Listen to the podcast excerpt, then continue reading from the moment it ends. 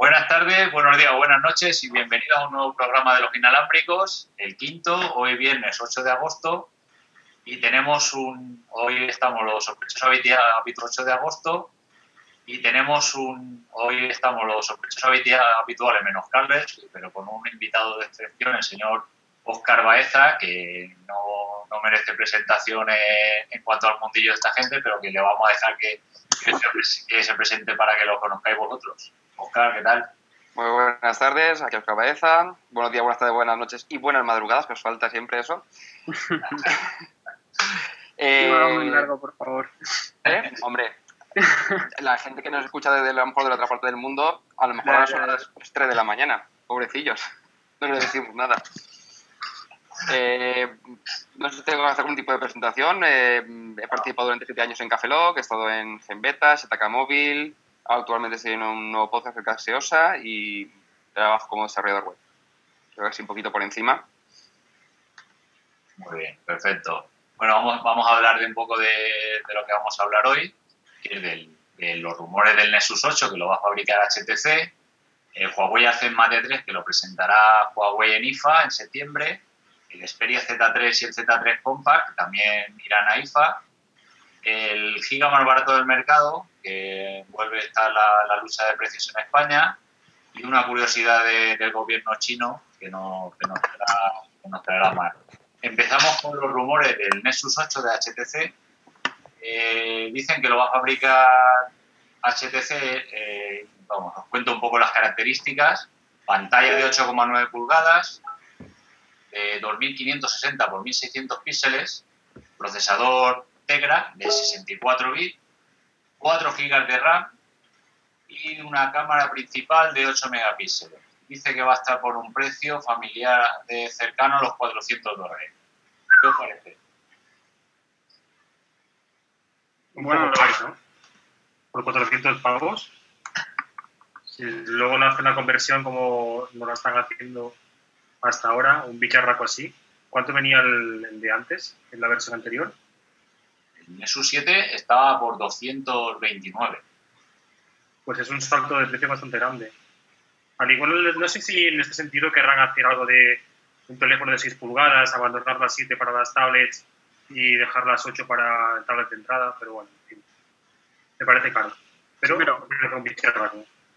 con esas características estaríamos hablando del teléfono más potente ahora mismo. O sea, viene con el Tegra 1, o sea, el Tegra K1, pero en, el, en la versión de 64 bits, que es la que tienen que lanzar, supongo, con Android L para darle un empujón, ¿no? Y, bueno, esa versión no se ha visto todavía, es la Dual Core con ARMv8 y si, si, llega con 4 GB de RAM sí que sería directamente, yo creo, un plumazo el, terminar con Android más, más potente y fuera. Dejando a un lado, claro, todas las, ¿cómo se llamaba el, el tablet este de, de para mirar en 3D y hacer planos y... Ah, pero aquí es, para desarrolladores, ¿no? Sí, es el desarrollo, pero es por ahí también tiene las mismas características similares. Se hace doche importante. La, verdad es que es un monstruo. El otro día, ah, antes lo estábamos comentando con Oscar, que no se cree mucho lo de los 4 GB de RAM, dice que va a estar como dos, de, dos placas de 2 y 2, ¿por qué? ¿Qué te parece? Yo lo veo un pelín complicado que vaya a meter 4 GB dentro de, un, de, una tablet. Ahora mismo ya creo que hay que pueden haber dos móviles con 3 GB.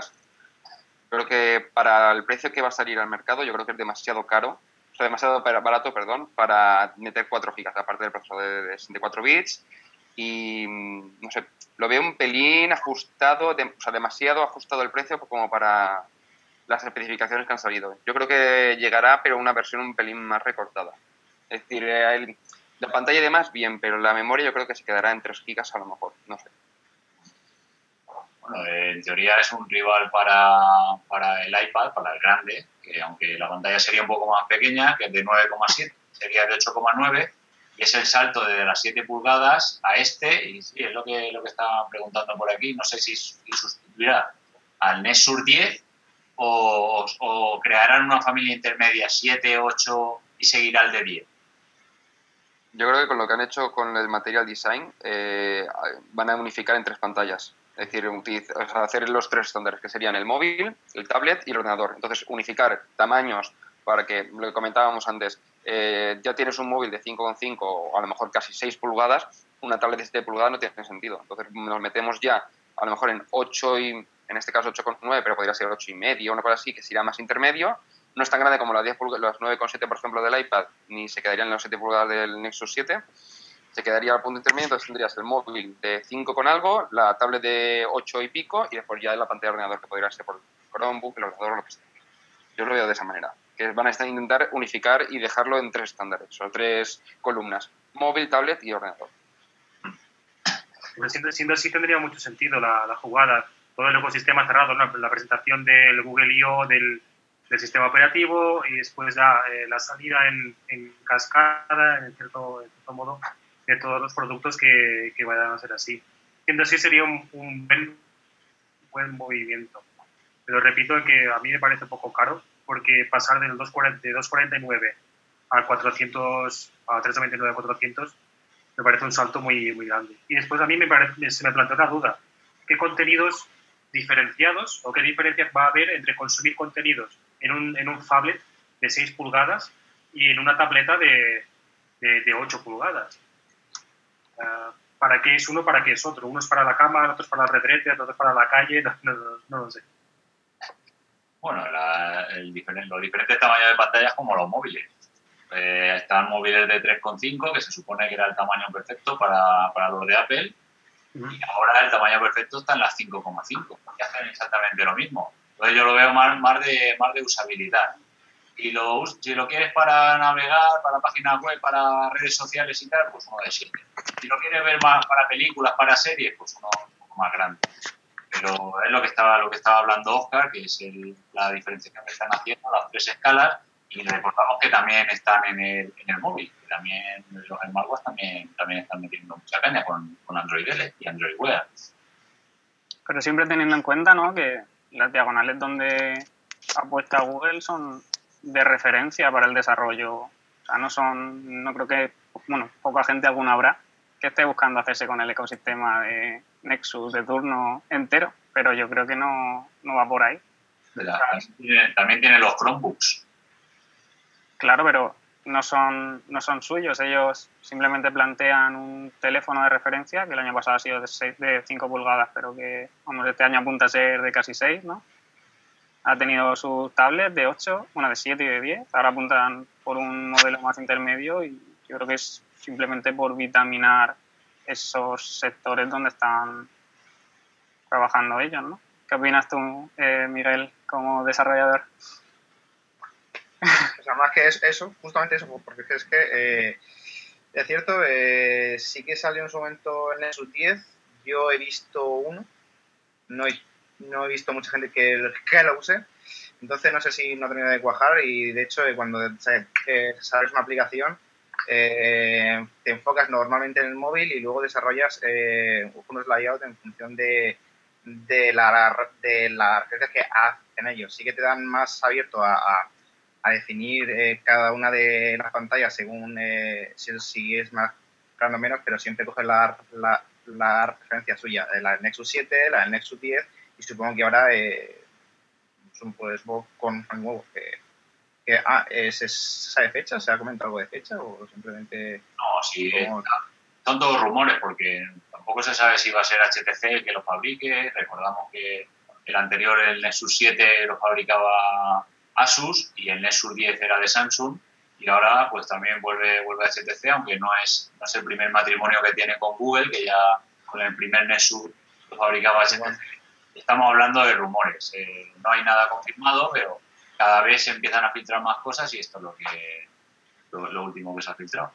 Y hablando de filtraciones, vamos también a, vamos a pasar al siguiente punto de, IFA, la Feria de Tecnología, que empezará el próximo 5 de septiembre, aunque como estábamos comentando, siempre los, los días anteriores se presentan todas las cosas y algunos de nosotros vamos a ir, vamos a estar allí viendo, viendo las novedades en directo y se presenta el Huawei Arce Mate 3. También se han filtrado un poco las características y pinta ser que también va a ser otro de RAM, la pantalla de 6 pulgadas, 6,1 de Full HD 1080 cámara principal de 13 megapíxeles, secundaria de 5 y Android 4.4.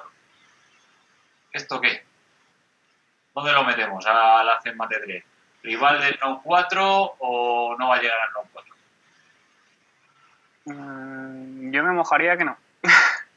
plan, HTC siempre apuesta, hay HTC. Huawei apuesta siempre por teléfonos, no sé, están bien en especificaciones, al uso están bastante bien puestos, ¿no? Pero no terminan de ser un gama alta o un terminal premium como tal. O sea, mira, el Ascend P7 o sea, está muy bien, muy finito, muy chulo, eh, de potencia va bien, pero no es comparable a lo que tenemos de, la mano de los grandes ahora mismo, como puede ser Sony, como puede ser Samsung o, o LG, ¿no? Bueno, pero se están, se están acercando bastante, la verdad, y es lo que antes... Si, sale realmente luego con un procesador como el 805, puede ser, pero... ¿Qué os parece el cambio de los procesadores propios de Huawei a ya integrar uno bastante consolidado como de Snapdragon y además el 805, que es el que llevan todos los, los flagships, los gama alta de, este año?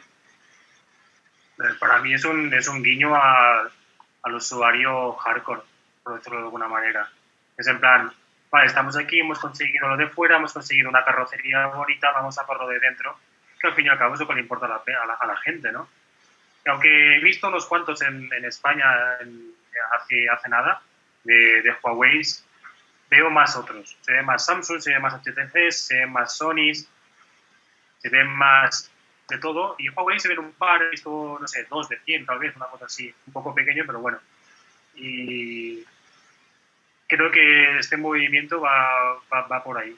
En plan, ya hemos conseguido lo que queríamos fuera, que tal vez es lo más difícil, y vamos a por lo de dentro, que al fin y al cabo simplemente es eh, apostar, apostar fuerte.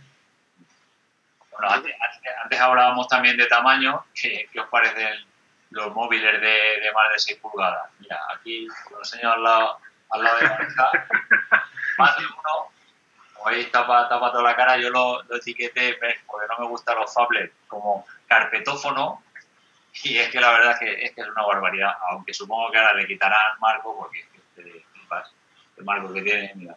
Dios mío. La verdad es que es gordete, también, también es gordo, ¿verdad? Me acuerdo en el mobile cuando se presentó ese teléfono, lo puse al lado de un Note 2 y de un Nexus 7 y se acercaba casi más al, al, Nexus 7. que más tamaño tablet. Pero cuando probé el Z Ultra, eso sí que era grande. Oh, sí, es verdad. Eso era grande. Quiero, yo que sé, llevármelo a la calle a utilizarlo como móvil. Pues no puedo meterlo en el bolsillo, es que no puedo. Es imposible, eran 6,3 puede ser, o algo del palo. 6,4. algo. Puede ser, por ahí andaban. 6,3, 6,4. Pues a mí me mandaron la Samsung Galaxy Note 8.0 y me encabezoné en llevarlo una semana como móvil principal. Eso sí que era un espectáculo. Una carpeta de, de, 8 pulgadas con el WhatsApp. Cada vez que lo sacaba la gente flipaba. ¿Dónde va con eso? Eso sí que era un espectáculo. Bueno, vamos a, pasar con los rumores también de, Sony para, para, IFA, que va a presentar el Xperia Z3 y el Z3 Compact ya llevan ya varias, varias semanas lanzando lo que son las expectativas y ahora conocemos un poco las dimensiones. El Z3 Compact con pantalla de 4,6 pulgadas, 129 por 64,9 por 8,8 milímetros de grosor. Y el Z3, 7,3 eh, milímetros de grosor. ¿Qué os parece? Aunque, bueno, ya, ya estuvimos hablando que Sony presentó el, Z2 en febrero, ahora va a sacar el Z3 en, septiembre y hoy nos hemos traído un experto de, Sony, que es Oscar, que lleva el blog de, Sony, a ver si nos aclara un poco esta, todas las dudas que tenemos en, cuanto, en cuanto a la filosofía de Sony.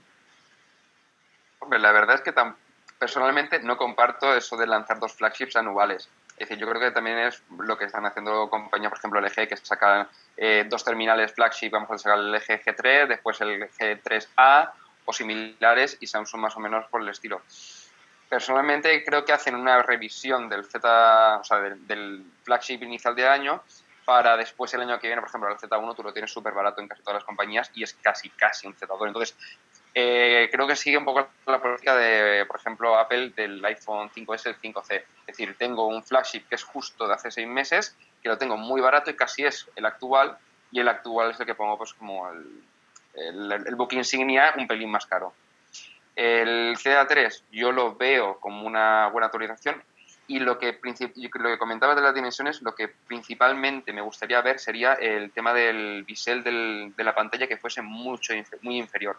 Por ejemplo, en el Z1 y el Z2 eh, sí que se nota nada, apenas un par de milímetros eh, en general, que consigue subir de las 5 a las 5,2 de, de diagonal, pero si ahora mantiene el Z3 menos bisel y el mismo y el mismo tamaño de pantalla, no sé, disminuirá un pelín. No he mirado las dimensiones exactas de altura, pero a lo mejor disminuirá un poquito el, tamaño del móvil, que sí que es demasiado grande para mi gusto, eh, comparado con cualquier otro móvil, por ejemplo, el Nexus One, de, o sea, el Nexus, perdón, el Nexus 5, eh, a nivel de tamaño, es decir, casi la misma pantalla y ves casi un dedo de, de altura más en el, Z, en el Xperia que en el Nexus es algo que no me termina de convencer eh, en, los Xperia Z. Es decir, demasiada altura para la diagonal que tienen. Por ejemplo, el eje lo está haciendo muy bien ahora con el G3, que ha disminuido una barbaridad todo.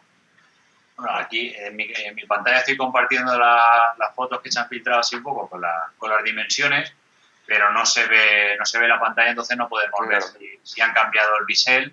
Pero bueno, es una barbaridad, pero bueno, continúa con, la, con el mismo diseño, más o menos, muy delgado, entiendo que, que también continuará con, con, la resistencia al agua y, y, al polvo, pero vamos, es lo que, lo que, está, lo que está comentando Oscar, que el factor diferencial podría estar en, en el bisel. ¿El T3 de cuánto era? ¿De 6,9? Sí, era, era, era, un poco más. No, 7,3. 7,3. 6,9 es la de la tablet Z2. Mm. Y ese sí que se nota que es muy, muy delgado. Bueno, o sea, apenas un, no llega un milímetro, pero bueno. Yo lo que espero es que no vuelvan a caer en el error de, de hacerlo demasiado fino, como hicieron con el Z Ultra, y tener que recurrir a meterlo todo, todo, todo en, en los bordes de la pantalla, vamos, y tener que ser un teléfono demasiado alto, que es de lo que está pecando, más que de laterales, de, de altura, en lo, lo, que decía Oscar. Sí, sí. A ver, el Z2, para que, que comparéis, vale, más o menos, eh, poniendo a la misma altura y la diferencia son 0,2 pulgadas, ¿eh? Que se nota una barbaridad. Luego está el añadido, ¿no? De, de, la resistencia al agua. Pero, bueno, ya van tres o cuatro generaciones de móviles. Claro. Es que lo que hablábamos en, en otros programas, que no, que vamos, que no tiene desde el Z1, no hay un factor diferencial que, que esté sacando Sony en, en los nuevos productos el Z2 es igual, prácticamente el mismo diseño, el Z3 va a ser más de lo mismo, entonces no sé qué es la línea que, quiere coger Sony o si se, si se está equivocando o no. Eso es lo que, lo que, no, lo que no vemos aquí. Yo lo, lo que veo de, de, Sony en este sentido y es por, las, por la comunicación que está haciendo en, en, sus anuncios es que ha encontrado el diseño, le, le, ha parecido perfecto. En este sentido me recuerda un poco a Apple. Uh, igual me dices que no, pero a mí me parece que, es un poco así. Y por las líneas rectas y toda la historia. Y después se fija en que le quiere dar a sus, a sus usuarios un teléfono con una cámara mejor que la del resto. ¿vale? Y los últimos anuncios con aquellas personas que estaban tirándose cocaína de colores a la cara y todas las historias, todo aquello era básicamente para hacer fotografías y realmente estaba muy bien. Aparte de todas las características de resistencia al agua y al polvo, ¿no? Pues al fin y al cabo es un teléfono todoterreno eh, fotográfico. Y esa es la diferencia, ese es el mercado que quiere conseguir Sony, más allá de, pelear por tamaños y por, eh, por historias. Y bueno, recordamos que, el, que los últimos anuncios lo vende como el smartphone resistente al agua con la mejor cámara fotográfica. El smartphone con la mejor cámara fotográfica resistente al agua. Lo que, lo que dice Marx. Pero claro, ahora también Samsung también es resistente al agua. Y todos, al final todos serán así y tendrán que diferenciarse con alguna otra cosa. Veremos a ver qué saca. Mm. Veremos. Bueno, hablamos de, de, un poco de las tarifas en España. Continúa la, la guerra de tarifas. y un operador móvil virtual, República Móvil, ha rebajado sus tarifas y ahora tiene con el giga más barato del mercado. 5,9 euros, IVA incluido, 1,2 gigas y llamadas a 0 céntimos el minuto. ¿Cómo se os queda la cara? No está mal, no está mal. ¿Cobertura? ¿De qué compañía es? Como todos, de, de Orange. Vale, hasta luego. Sí.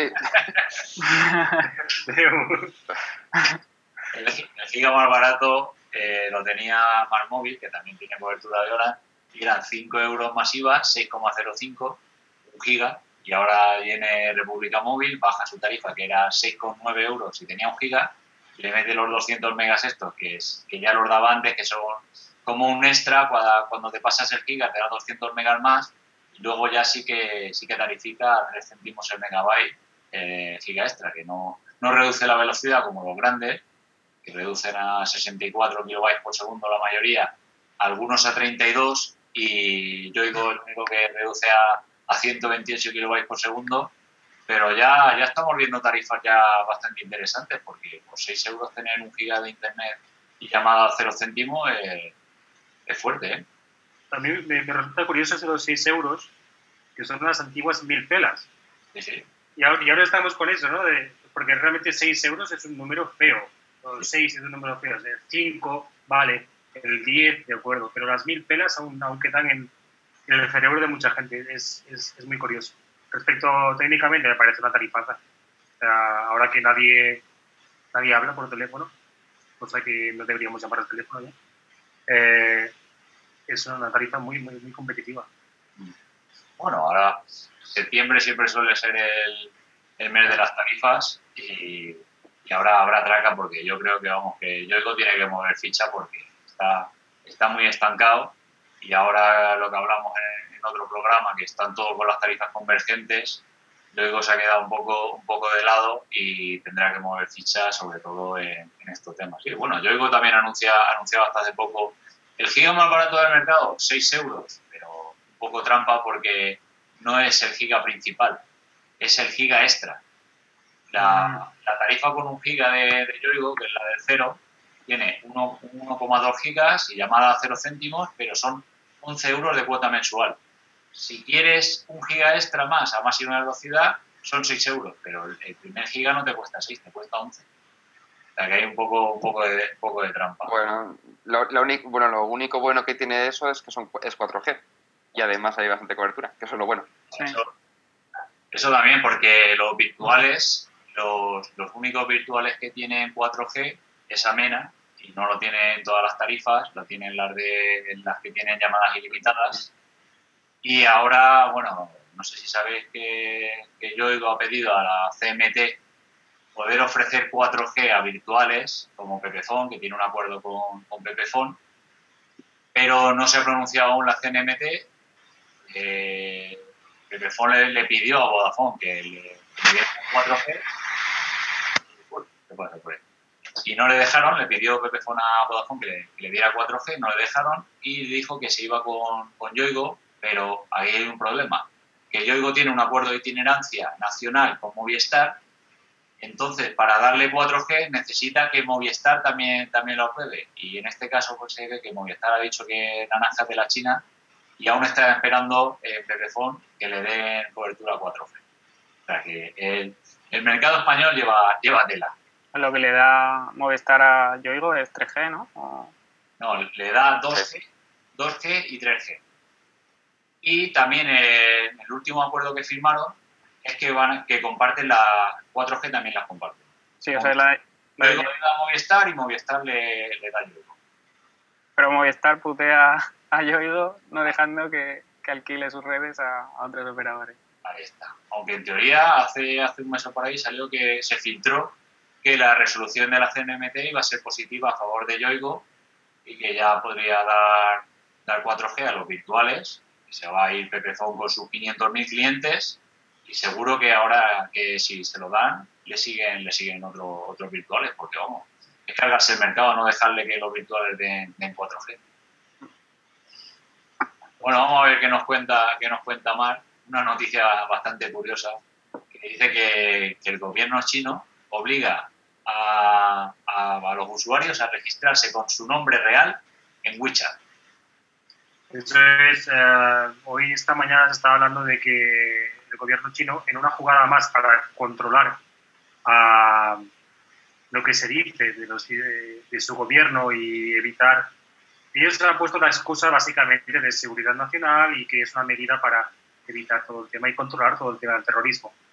Eh, al fin y al cabo, vosotros comentabais hace, hace unos días que, que Xiaomi eh, enviaba las fotos de, del fondo de pantalla al gobierno chino para espiar, ¿no? Bueno, en fin, este es otro paso más de evitar que las libertades personales de las personas en, China, valga la redundancia, um, eh, Entonces quieren controlar que lo que se dice en las redes sociales, sobre todo en, en WeChat, que tiene 400 millones de, usuarios. Así, ¿eh? En tres años. Una cosa increíble.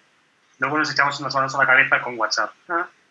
Eh, más allá de todo esto, va a ser muy divertido o la, la, gracia que me hacía a mí, claro, es pensar, ostras, que bien hubiese venido todo esto de obligar a la gente a utilizar su nombre de verdad aquí en España hace años cuando todos nos poníamos nuestro correo electrónico de Hotmail eh, marquitostorrechulón.com o cosas por el estilo. Sí, bueno, en referencia a esto estábamos comentándolo también, que hay una, una infografía curiosa que sacaron en, en Genbeta, voy a ver si la puedo, si la puedo compartir. A ver. Eh, en la que explicaba más o menos la estructura de, del email que seguíamos para, para, para crear el, el, primer email. A ver, pone un poco al principio eh, fanatismo, lo, lo, escriben con con, luego un poco de rebeldía con el 666 y luego para originalidad, para ponerle la fecha de nacimiento y, el arroba hotmail.com. Ahora hablábamos de, cómo serían esas direcciones ahora.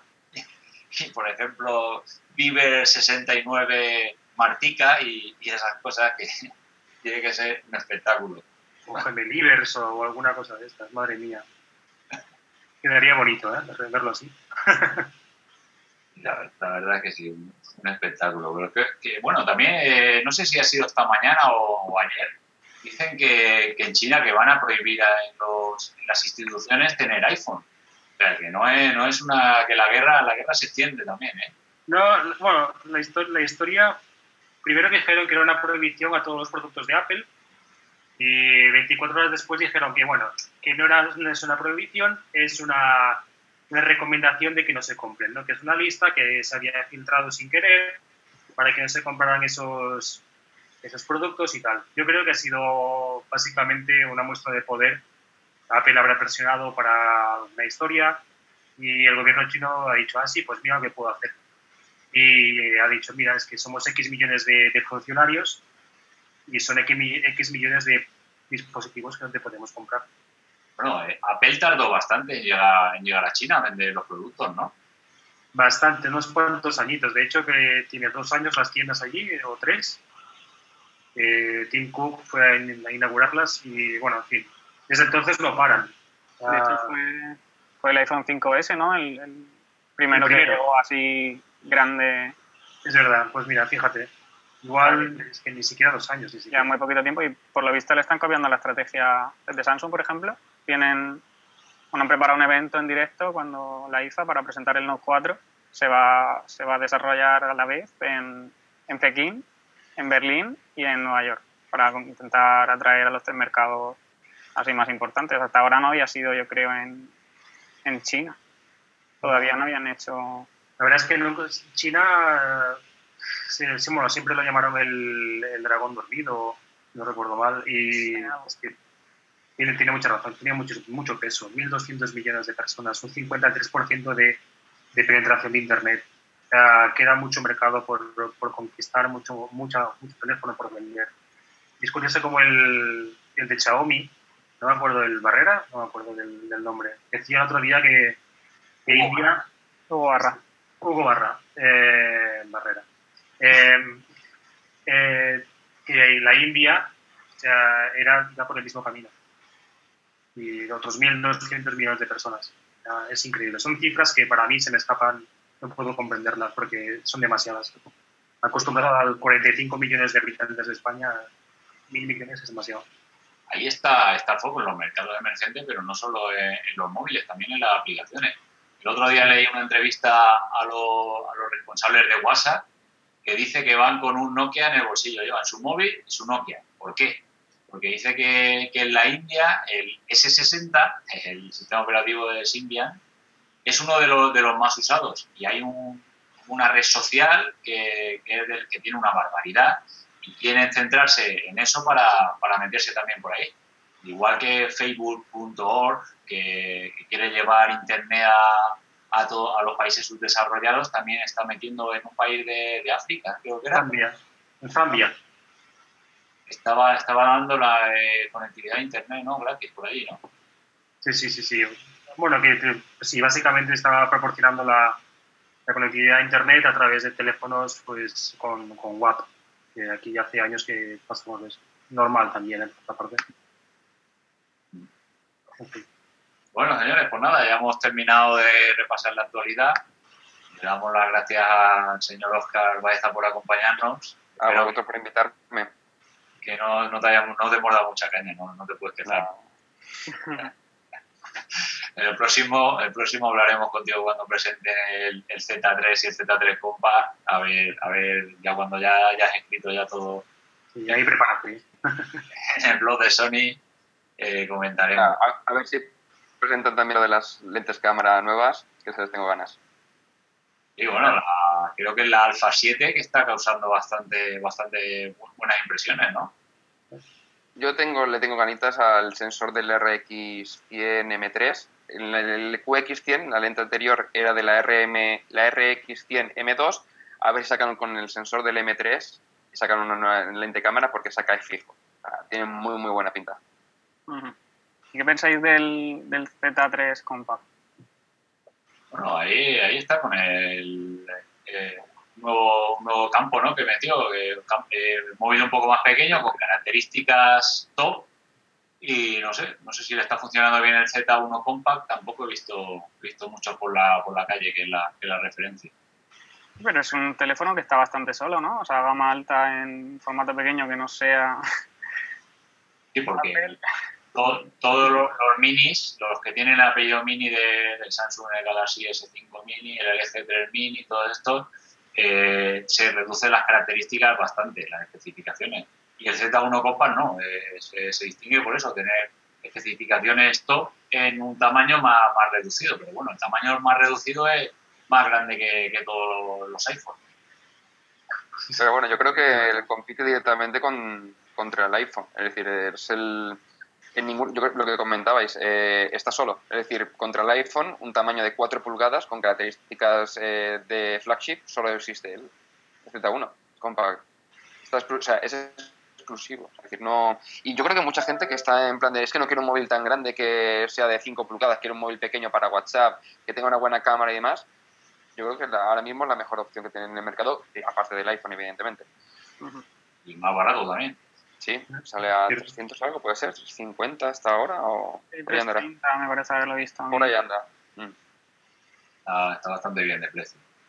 Bueno, muchas gracias Oscar por acompañarnos. A vosotros. Gracias. Nos, vemos en el siguiente programa que será, será el lunes. Si todo va bien. Y ya os recordamos que podéis seguirnos en las redes sociales, en Twitter arroba los, los inalámbricos, en YouTube buscándonos por los inalámbricos, están todos los programas para que nos veáis las caras. Estará en podcast en ebooks y en iTunes también. Nos vemos en el siguiente programa y muchas gracias. un saludo. Hasta luego. Buen fin de semana.